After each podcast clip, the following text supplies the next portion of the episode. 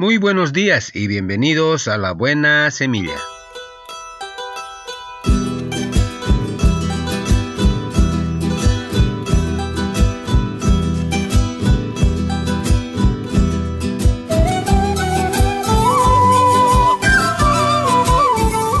Hola, hola, ¿qué tal? ¿Cómo están? Les saludo con la paz de nuestro amado Señor Jesucristo. Un cordial saludo a todos mis amados hermanos en Cristo Jesús, a toda la iglesia en general. Así también a mi amada familia, allá en sus hogares, mil bendiciones. Que el Señor les guarde a cada uno de ustedes. Y para mis colegas de trabajo también, un cordial saludo, un abrazo fuerte, que el Señor les cuide en sus hogares cada día. Y no me olvido de mis amigos en general, para los que están en la ciudad, para los que están en el interior del país y también para los que están en el exterior. Para ellos un abrazo, un apretón de manos, que el Señor les cuide cada día en sus hogares.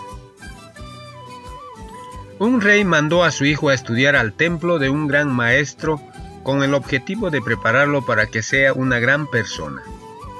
Cuando el príncipe llegó al templo, el maestro lo mandó solo hacia el bosque. Él tendría que regresar un año después, con la tarea de describir todos los sonidos del bosque. Cuando el príncipe regresó al templo al cabo de un año, el maestro le pidió que describiera todos los sonidos que había podido oír. Entonces dijo el príncipe, Maestro, pude oír el canto de los pájaros, el ruido de las hojas, el revoloteo de los picaflores, la brisa acariciando las hierbas, el zumbido de las abejas, el sonido del viento surcando los cielos. Y al terminar su relato, el maestro le pidió que regresara al bosque para oír más, todo lo que fuera posible. Intrigado el príncipe, obedeció la orden del maestro, pensando, no entiendo, yo ya distinguí todos los sonidos del bosque. Pasó días y noches enteras en soledad, oyendo, oyendo, oyendo. Pero no consiguió distinguir nada nuevo, además de aquello le había dicho al maestro. Sin embargo, una mañana comenzó a distinguir sonidos vagos, diferentes a todos los que había oído antes. Y cuanta más atención prestaba, los sonidos se volvían más claros. Una sensación de encanto envolvió al muchacho. Pensó, esos deben ser los sonidos que el maestro quería que oyera. Y sin prisa, permaneció allí oyendo y oyendo, pacientemente. Quería estar seguro de que estaba en el camino correcto. Cuando volvió al templo, el maestro le preguntó qué más había podido oír. Paciente y respetuosamente el príncipe le dijo, Maestro, cuando presté atención, pude oír el inaudible sonido de las flores abriéndose, el sonido del sol saliendo y calentando la tierra, y el de las hierbas bebiendo el rocío de la noche. El maestro sonriendo asintió con la cabeza en señal de aprobación y dijo, oír lo inaudible es tener la calma necesaria para convertirse en una gran persona. Recién cuando se aprende a oír el corazón de las personas, sus sentimientos mudos, sus miedos no confesados y sus quejas silenciosas, una persona puede inspirar confianza a su alrededor, entender lo que está errado y atender las reales necesidades de cada uno. La muerte de una relación comienza cuando las personas oyen apenas las palabras pronunciadas por la boca sin prestar atención a lo que hay en el interior de las personas para oír sus sentimientos, deseos y opiniones reales. Es preciso oír el lado inaudible de las cosas, el lado no mensurado, el más importante del ser humano. Palabra de Dios. Que el Señor me los bendiga. Amén. Muy bien, comenzamos nuestra buena semilla. Hoy es día miércoles 9 de septiembre del 2020. La porción de la palabra se encuentra en el libro de Juan capítulo 17 versículo 3. Dice la palabra del Señor, y leo.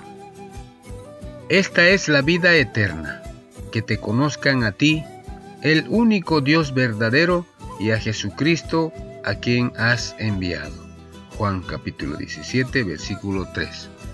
Título de nuestra reflexión, una gran incoherencia. Es sorprendente ver que muchas personas pasan su vida sin preocuparse por Dios, o incluso negando su existencia. Sin embargo, consideran la posibilidad de ir al cielo después de su muerte porque dicen que no le hicieron mal a nadie. Esta actitud es la prueba de que hay un gran malentendido. El cielo es la morada, el trono de Dios. Eso lo encontramos en Mateo capítulo 5, versículo 34. ¿Cómo puede uno imaginar ser feliz en el cielo con un Dios al que ignoró durante toda la vida? A menudo el hombre es incoherente, pero Dios no. Él es Dios nuestro Salvador, el cual quiere que todos los hombres sean salvos. Eso lo encontramos en 1 Timoteo capítulo 2 versículo 3 y 4. Pero si usted no quiere saber nada de Él ahora, estará lejos de Él durante la eternidad. Para ir al cielo es necesario tener contacto con el que vive allá. Hay que conocerlo personalmente. Recibimos este conocimiento mediante la fe en Jesucristo, el Hijo de Dios. Nadie conoce al Hijo sino el Padre, ni al Padre conoce alguno sino el Hijo, y aquel a quien el Hijo lo quiere revelar. Eso lo encontramos en Mateo capítulo 11, versículo 27. Jesús nos reveló. Para ello aceptó dejar su condición gloriosa en el cielo y venir a la tierra. Al final de una vida de servicio, de sufrimiento y rechazo, pagó la deuda por nuestros pecados. Cada persona que cree en Él entra en una relación filial con su Padre. Dios forma parte de su vida actual Así puede esperar con certeza el día en que será recibida en el cielo. Seamos coherentes si queremos vivir un día con Dios en el cielo. Aprendamos desde ahora a conocer a Dios, nuestro Salvador, por medio de Jesucristo. Palabra de Dios. Muy bien, así terminamos hoy nuestra buena Sevilla. Nos vemos el día de mañana si Dios así lo permite. Hasta pronto.